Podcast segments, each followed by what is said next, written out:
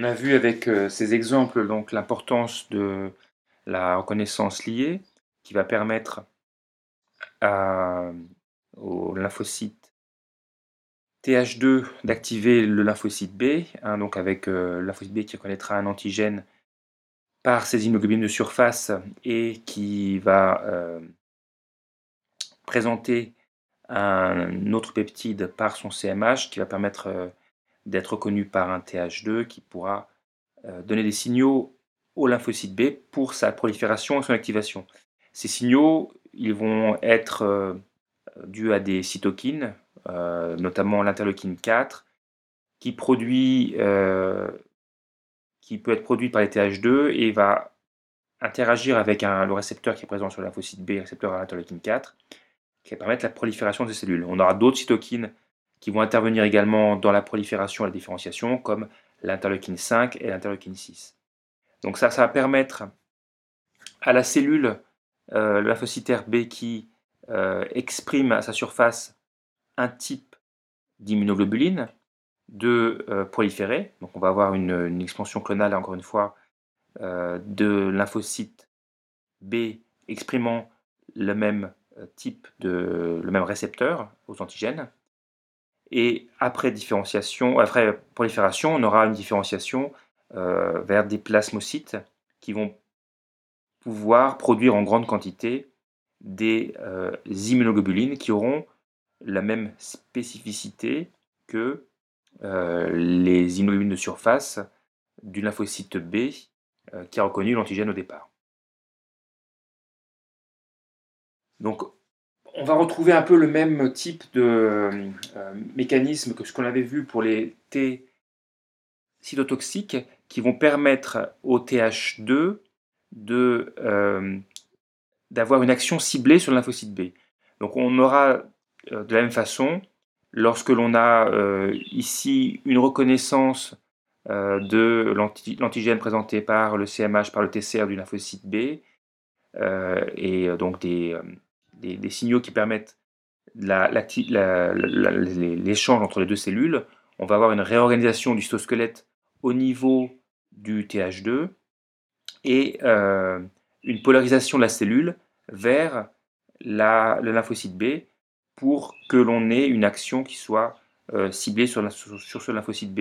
et qui vont, qui vont permettre euh, la prolifération de ce lymphocyte B. Donc notamment l'interleukine 4 va être euh, sécrété euh, et ciblé sur le lymphocyte B qui est en contact avec ce TH2, ce qui va permettre une prolifération spécifique de euh, ce lymphocyte B pour obtenir un, grand nombre de lymphocytes B qui vont exprimer encore une fois le même, type d'immunoglobulines de, surface.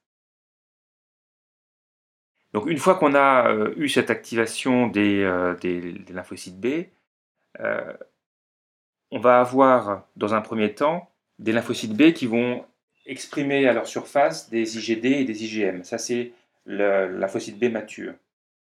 Une fois activé, le premier type d'immunoglobuline qui va être produite et sécrétée éventuellement sont des, IgM, puisque c'est euh, dans la, structure génomique, ça va être le premier segment qui va être à la suite des segments réarrangés pour euh, les parties qui vont coder pour la reconnaissance de l'antigène. Donc, euh, par, défaut, on aura toujours des IgM qui seront produites. Après ça, en fonction de l'environnement dans lequel va situer le lymphocyte B, on pourra avoir des commutations de classe qui vont permettre d'avoir, toujours avec la même spécificité de l'immunoglobuline, des régions constantes qui seront différentes, donc une classe d'immunoglobuline qui sera différente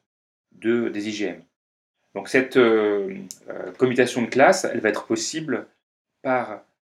l'environnement dans lequel se trouve la cellule et particulièrement par l'environnement en cytokine. Donc l'environnement cytokinique va être important pour que l'on puisse avoir euh, une commutation de classe vers telle ou telle classe ou sous-classe d'immunoglobuline. Et ce, que, ce qui est représenté ici dans, dans ce tableau, c'est la présence de certaines cytokines, en combinaison ou seule, va permettre de favoriser une commutation de classe vers une sous-classe, une sous-classe. Donc, vous avez, de l'IL4 par exemple, vous allez avoir plus d'IgG1, d'IgE. Si vous avez euh, de l'IL5, ce sera plus des IgA, de l'interféron gamma, des IG3, des IG2A, et le TGF-bêta plus des IG2B et des, IgA. En fonction de l'environnement, vous allez avoir euh, telle ou telle classe d'immunoglobuline qui va être favorisée. Alors, il faut également euh, ne pas oublier qu'on a d'autres facteurs qui vont être importants pour la commutation de classe, euh, notamment le CD40 ligand va être important pour euh, cette commutation de classe. Euh, des expériences utilisant des, des, souris déficientes en CD40 ligand montrent que si on n'a pas ce facteur-là, à ce moment-là, il n'y a pas de commutation de classe qui vont s'opérer.